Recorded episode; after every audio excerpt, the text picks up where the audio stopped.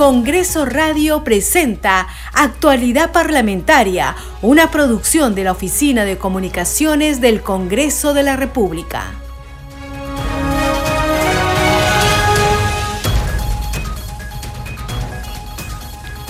¿Cómo están? Bienvenidos a su programa Actualidad Parlamentaria. Les saluda Carlos Alvarado y estos son los titulares.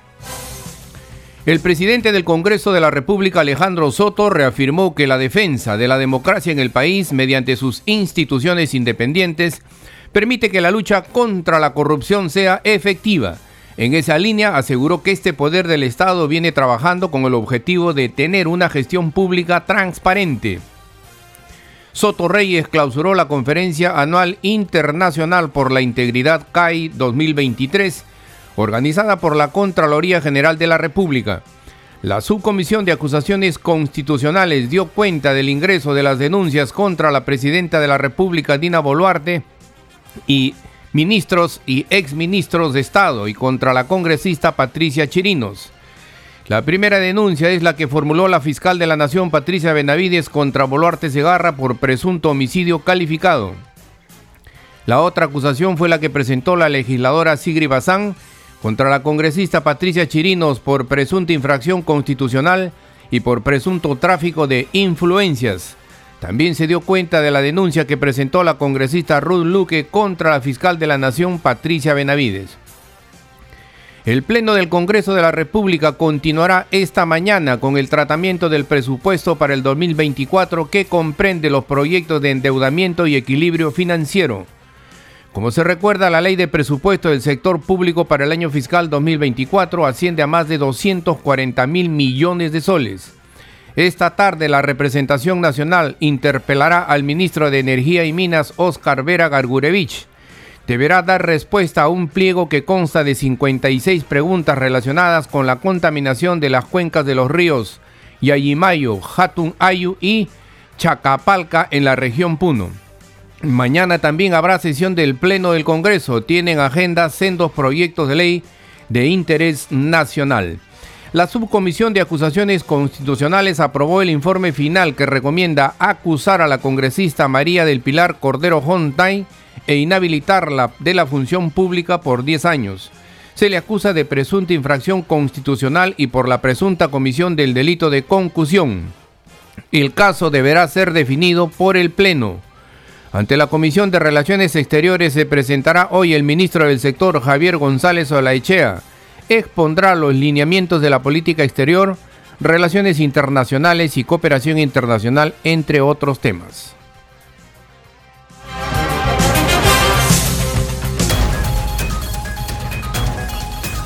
Desarrollamos noticias en actualidad parlamentaria.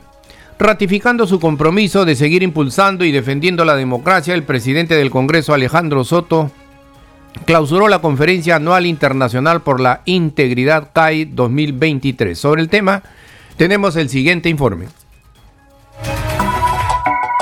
reafirmó el compromiso de continuar impulsando y defendiendo la democracia. Ese fue el mensaje del presidente del Congreso, Alejandro Soto Reyes, quien clausuró la Conferencia Anual Internacional por la Integridad CAI 2023, organizada por la Contraloría General de la República. Es también muy importante resaltar que la democracia es la que permite, mediante sus, instituciones independientes, que esa lucha contra la corrupción sea efectiva que podemos conocer los resultados de las investigaciones sobre casos de corrupción en el Estado y que eventualmente los culpables de estos reprochables actos puedan ser sancionados oportunamente. El titular del Parlamento destacó el compromiso del Congreso de trabajar en coordinación con la Contraloría con el objetivo de tener una gestión pública transparente y así unir esfuerzos en la lucha contra la corrupción. Durante los últimos años hemos contribuido aprobando una ley que posibilita la expansión del control concurrente que por la iniciativa de la Contraloría General de la República y con el apoyo de una amplia mayoría del Congreso de la República nos ha permitido aprobar una norma muy importante en beneficio de la gestión pública en los niveles de gobierno nacional, regional y local. Asimismo, destacó la labor de la Contraloría al lanzar hace unos meses el Observatorio Nacional Anticorrupción, que permite que la población tenga acceso a información en el marco de la lucha contra la corrupción. A la conferencia anual internacional para la integridad 2023 también asistió la congresista María del Carmen Alba. El evento donde se realizaron diversos foros, conferencias y paneles con expositores nacionales e internacionales se realizó el 27 y 28 de noviembre en el Centro de Convenciones de Lima. Seguimos desarrollando noticias en actualidad parlamentaria. El Pleno del Congreso retomará hoy el tratamiento de la Ley de Presupuesto General de la República para el 2024, que comprende los proyectos de endeudamiento y equilibrio financiero. Sobre el tema tenemos el siguiente informe. A pedido del presidente de la Comisión de Presupuesto y Cuenta General de la República, José Gerí, y del ministro de Economía y Finanzas, Alex Contreras, el Pleno del Congreso retomará este miércoles 29 el debate de los dictámenes de las leyes de endeudamiento, equilibrio financiero y presupuesto del sector público para el año fiscal 2024. De acuerdo a la solicitud, mediante oficio, Gerí y Contreras sustentaron la reprogramación con la finalidad de brindar un texto sustitutorio que refleje la representatividad, transparencia, sensibilidad social y responsabilidad fiscal, además de garantizar una correcta evaluación del texto final por todos los parlamentarios. Por esa razón, los textos de las referidas normas presupuestales serán publicados en la sección Destacados del portal web del Congreso de la República, inmediatamente después de su presentación al área de trámite documentario. El Pleno del Congreso se iniciará a las 10 de la mañana, según un comunicado de la Oficialía Mayor del Parlamento. Será a partir de esa hora que se retomará el debate del texto final de la Ley de Presupuesto 2024. Seguimos desarrollando noticias en actualidad parlamentaria. La Comisión Especial Pro Inversión anunció que el Perú será sede del Foro Regional de Asociaciones Público-Privadas Américas 2025. Los detalles en el siguiente informe. De la Agencia de Promoción de la Inversión Privada Proinversión, organismo técnico adscrito al Ministerio de Economía y Finanzas, informaron ante la Comisión Especial Multipartidaria Proinversión del Congreso que preside la parlamentaria Tania Ramírez su plan de trabajo para la realización oficial del Foro Regional de Asociaciones Público-Privadas APP Américas 2025 con sede en Lima, Perú, que se realizará en marzo de ese año. Para analizar soluciones orientadas a cerrar la brecha de infraestructura a través de proyectos proyectos sostenibles, resilientes y con un impacto social significativo. ¿no? Recordamos también que estos eventos participan mucho también, este, hay un componente del sector público de los países BIT, ¿no? Eh, que discutir con otras agencias ¿no? sobre políticas que puedan ayudarnos a impulsar o mejorar la estructuración de los proyectos de, de, los sectores como salud, educación y saneamiento. ¿no? Entonces son, es un evento en el cual van a haber discusiones técnicas, van a haber este, también exposiciones de expertos para poder mejorar el modelo, ¿no? Y va a ser una ventana también para poder promover los portafolios de estos proyectos para ante potenciales inversionistas, ¿no? Al respecto, la titular de la comisión pidió que se envíe la información específica y detallada sobre los tres eventos que se llevarán a cabo el próximo año a fin de fiscalizar el adecuado uso de los recursos públicos. Previamente, Lucy Guerrero Reate, gerente de promoción de contratos de salud, informó sobre el proyecto APP denominado Operación y Mantenimiento del Hospital Especializado en la Red Asistencial Cajamarca de Salud del Distrito, Provincia y Región de Cajamarca, tras señalar que se están evaluando las acciones que se tomarán porque no cuentan con el financiamiento que se requiere. Sin embargo, dijo que actualmente se están haciendo los trabajos de construcción con recursos de la institución, que deben culminar en enero del 2025 y en forma paralela se está viendo la adquisición de equipos.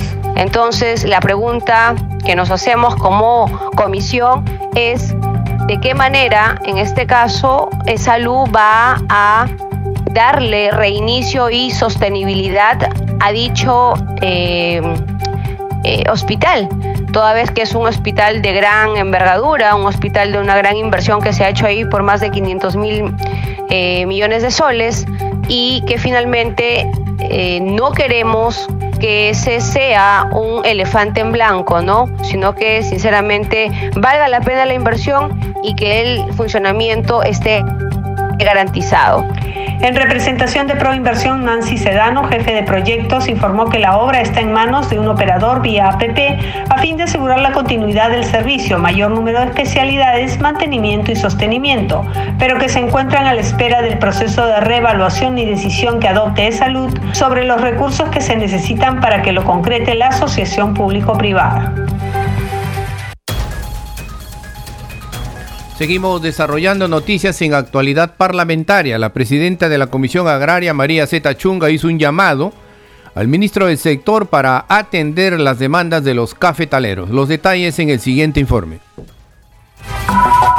Ante la llegada del fenómeno El Niño y las diversas plagas que afectan las zonas cafeteras del país, la Comisión Agraria realizó una mesa técnica con los agricultores del sector, quienes expusieron sus problemáticas.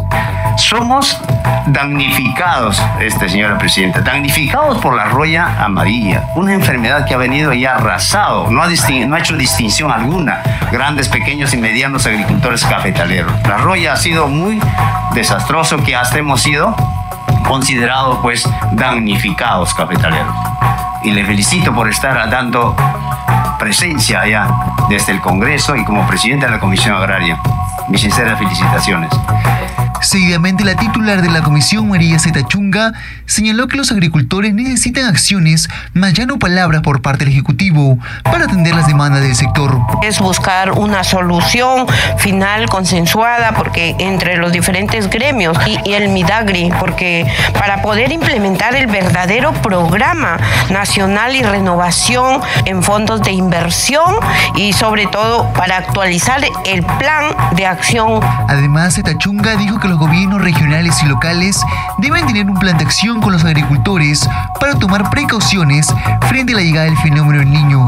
Y nos hemos comprometido en buscar la mejor solución, el Ejecutivo y Legislativo, porque seguiremos firme en nuestra fiscalización para que se dé la pronta solución.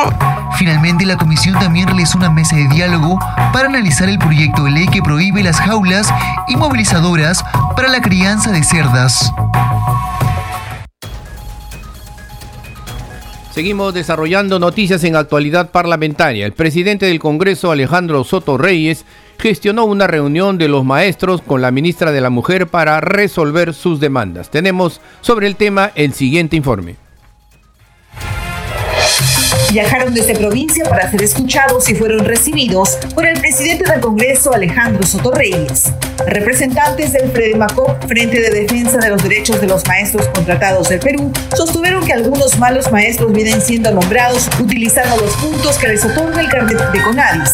Por esto que el titular del Parlamento viene gestionando una reunión entre los maestros y la ministra de la Mujer en el marco de la función de fiscalización. Eh, tenemos eh, una de las principales irregularidades es el tema de los llamados falsos CONADIS y estamos pendientes a una reunión con la ministra de la Mujer para hacerle llegar el pedido de la reevaluación de, de los maestros que tienen estos CONADIS para que se, haya, se haga el sinceramiento del puntaje. Asimismo, los maestros vienen trabajando en el Congreso para sacar adelante dos proyectos de ley que buscan el nombramiento de 35 mil docentes con alto puntaje a fin de ser incorporados en los colegios de educación intercultural bilingüe. Eh, estamos muy agradecidos por la apertura, la cordialidad que tiene el presidente de escucharnos. Ha sido puntual en dar eh, alternativas de solución y estamos este, muy agradecidos por esta apertura del Congreso de la República en la persona del presidente, a todos los maestros y en especial a los 35 mil maestros que están actualmente en proceso de nombramiento. Y seguiremos también visitando los despachos congresales. Como presidente del FREDEMACO, nosotros estamos eh, muy alegres con esta apertura y eh, esperanzados de que se pueda solucionar la problemática del Magisterio Nacional contratado. De esta manera el Congreso trabaja en beneficio de la educación con una política de puertas abiertas que lleve a soluciones concretas. Seguimos desarrollando noticias en actualidad parlamentaria. Ante la Comisión de Vivienda, el ministro del sector informó sobre las acciones que viene adoptando su portafolio para enfrentar los efectos del fenómeno del niño en el país. Sobre el tema tenemos el siguiente informe. Ante la inminente presencia del fenómeno del niño, funcionarios del Ministerio de Vivienda expusieron las acciones adoptadas hasta el momento. Alberto Medrano Paredes, ejecutivo del programa Nuestras Ciudades, brindó detalles sobre la compra de equipos para afrontar los efectos del fenómeno en Tumbes, Piura, Lambayeque y La Libertad. Conlleva principalmente a la adquisición de maquinarias para poder, maquinarias y vehículos con la finalidad de poder intervenir en 22 intervenciones dentro de las regiones de Tumbes, Piura, Lambayeque y La Libertad. Jorge Sanabria, director de Seguridad y Defensa Nacional, informó sobre la limpieza del cauce de los ríos. En este plan eh, multisectorial, al sector vivienda, construcción y saneamiento, no le dan la responsabilidad de cinco intervenciones estratégicas. La primera, denominada protección y preparación de cauces de ríos, quebradas y drenes para los posibles caudales generados por el fenómeno del niño, en cuya meta, nuestra línea base, eh, en esta intervención es de 191.1 kilómetros. La Comisión de Seguimiento a Emergencias y Gestión de Riesgos de Desastres COVID-19 sesionó de forma virtual bajo la conducción de su presidente congresista Raúl Doroteo Carbajo. Seguimos desarrollando noticias en actualidad parlamentaria. La congresista Patricia Chirino realizó un evento con la finalidad de reconocer a un grupo de mujeres líderes en la lucha por la erradicación de la violencia hacia la mujer. Los detalles en el siguiente informe. Con el objetivo de abordar el tema del liderazgo femenino y visibilizar la importancia de la contribución de las mujeres a la sociedad, el despacho de la congresista Patricia Chirinos organizó un evento con el fin de reconocer a las mujeres líderes por el Día de la Erradicación de la Violencia hacia la Mujer. Hoy nos reunimos en un momento crítico para nuestro país, en el que estamos atravesando un periodo de violencia sin precedentes, que golpea especialmente a miles de nosotras. Por eso nos encontramos aquí, en el primer poder del Estado, el Congreso de la República, como agentes de cambio, como mujeres líderes, comprometidas con la lucha y la erradicación de la violencia contra la mujer. La ceremonia tuvo por finalidad reconocer a quienes se han distinguido por su trayectoria, logros y labor a favor de las mujeres, jóvenes y niñas, donde además se escuchó un testimonio y realizaron distintas ponencias. Yo he podido romper las barreras que me ataban a un ente emocional del cual yo era víctima. Yo, al ser víctima de violencia física y psicológica, me encontraba prisionera, me encontraba en una cárcel de la cual yo no podía salir por mucho tiempo. Mi relación solo duró cinco meses y en los cuales agradezco en estos momentos estar viva. Temas tratados durante el evento fueron paz frente a la violencia, la educación empodera frente a la violencia y la socioterapia sistemática frente a la violencia contra la mujer, las cuales fueron expuestos por distintos especialistas líderes en erradicar la violencia contra la mujer. En Congreso Radio continuamos con la difusión de los logros de la primera legislatura 2023-2024. Hoy presentamos el trabajo de la Comisión Especial Multipartidaria de Monitoreo, Fiscalización y Control del programa Hambre Cero. Escuchemos. En la primera legislatura del presente periodo, la Comisión Especial Multipartidaria de Monitoreo, Fiscalización y Control del programa Hambre Cero tuvo una labor activa, reuniéndose regularmente para analizar y debatir estrategias cruciales en la lucha contra el hambre y la malnutrición en nuestro país. En estas sesiones se discuten temas que van desde la asignación de presupuesto hasta la presentación de proyectos de ley fundamentales para mejorar la seguridad alimentaria en comunidades urbanas y rurales en situación de vulnerabilidad. Pero su trabajo va más allá de estas paredes. La comisión realiza audiencias públicas y sesiones descentralizadas en diversas regiones del país. Aquí recogen de primera mano las demandas y denuncias de la población para asegurarse de que ninguna voz quede sin ser escuchada. Hasta ahora, la Comisión ha logrado asegurar un presupuesto para el 2023 destinado a fortalecer programas como las ollas comunes y el desarrollo infantil temprano. Además, presentaron cinco proyectos de ley vinculados a la seguridad alimentaria, producto de varias mesas técnicas de trabajo y la creación de un comité consultivo para la revisión y aportes de estas propuestas. También logró la creación de un programa informático denominado Vida Sana. Más de 20 sesiones ordinarias y audiencias públicas han permitido la participación de autoridades y la recolección de datos sobre desnutrición, anemia, obesidad y más. Su objetivo es claro, cerrar la brecha de seguridad alimentaria. También ha realizado sesiones descentralizadas y audiencias públicas por el interior del país, donde recogieron las demandas y denuncias de la población, pedidos que fueron agendados a fin de que se cumpla y llegue a la comunidad. Mirando hacia el futuro, la Comisión proyecta una colaboración continua con diferentes instituciones públicas y privadas. Fiscalizarán de cerca los programas de alimentación para garantizar que los beneficios lleguen a quienes más lo necesitan. Seguiremos atentos a su labor durante la segunda legislatura. En resumen, la Comisión Especial Hambre Cero está comprometida con una lucha efectiva contra el hambre y la malnutrición en nuestro país. Seguimos desarrollando noticias en actualidad parlamentaria. El segundo vicepresidente del Congreso, Valdemar Cerrón, consideró que está en la facultad de la fiscal de la Nación, Patricia Benavides, denunciar constitucionalmente a la mandataria Dina Boluarte. Escuchemos.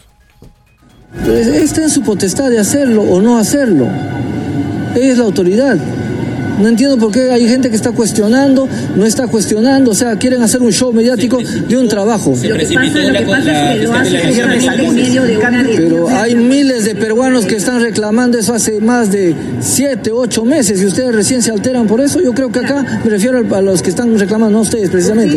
Usted, señala que es potestad de la fiscal, así es, pero ella lo hace en un momento en el que ella está siendo eh, acusado por el Ministerio Público. Es decisión de la fiscalía, ella tendrá que explicar por qué lo hace o por qué no lo hace. Sencillamente así, hay que respetar los fueros en Perú. Tendrá que responder ella. Veamos, veamos la secuencia cronológica del, del, tema.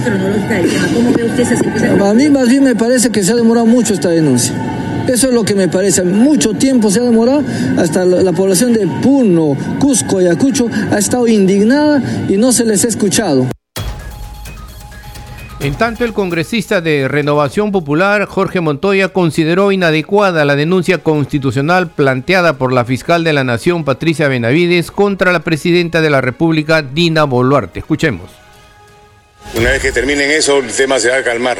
La denuncia que ha hecho la fiscal de la Nación a la presidenta, al presidente y a algunos ministros creo que es inadecuada, por varios motivos. El primero, es mi manera de pensar, cuando un mandatario de un país quiere controlar un desborde popular como el que tuvimos, con una violencia exagerada, consejos de terrorismo, tiene que usar lo que tiene a su alcance para hacerlo. Y lo hicieron.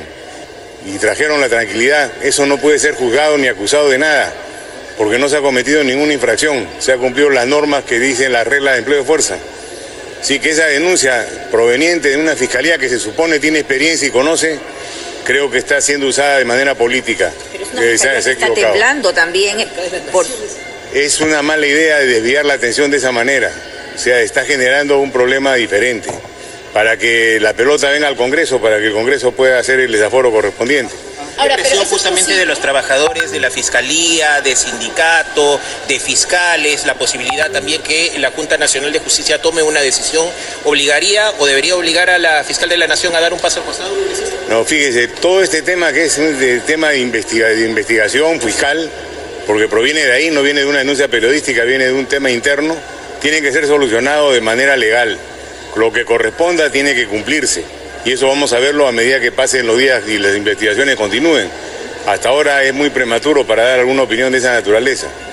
Lo que sí se están aprovechando de esta situación son los que tienen intereses, como la Junta Nacional de Justicia, que está en balcón viendo cómo aprovecha y capitaliza las cosas que están pasando a su favor. Eso sí está sucediendo, pero, eso es otro tema, ese es un tema que tiene que solucionar el Congreso. constitucional contra la fiscal de la Nación. ¿Qué cree que va a pasar con esa denuncia de la señora Rubluque? ¿Cómo lo toma usted? Vamos a analizarla. No creo que tenga sentido que haya presentado una denuncia de esa naturaleza. No sé qué habrá, en qué parte de la, de la Constitución ha infraccionado.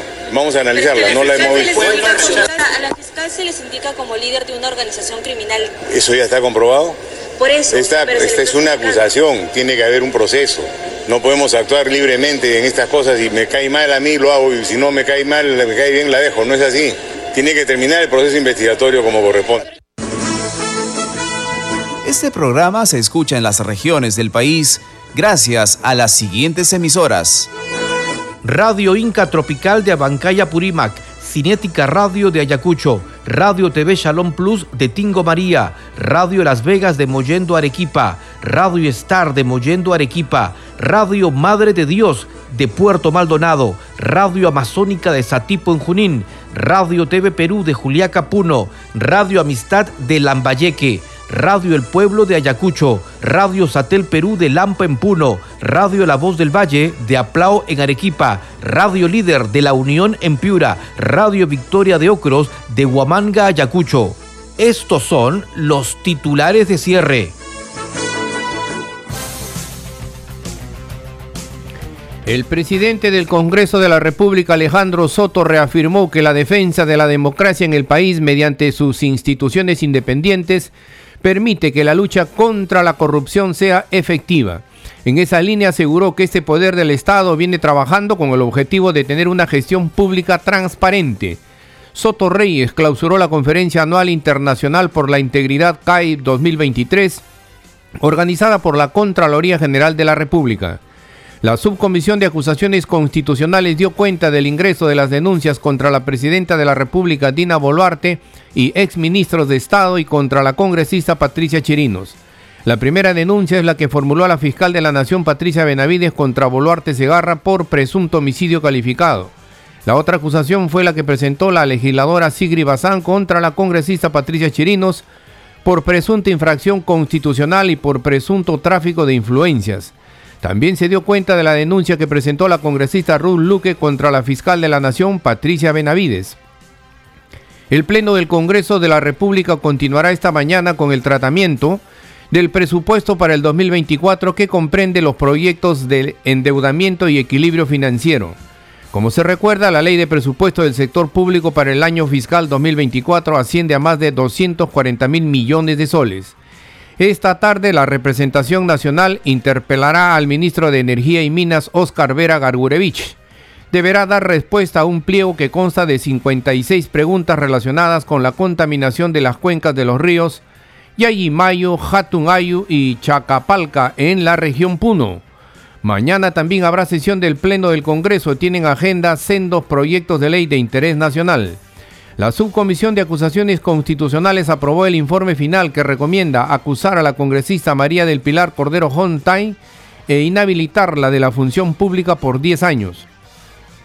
Se le acusa de presunta infracción constitucional y por, el presunto, o por la presunta comisión del delito de concusión.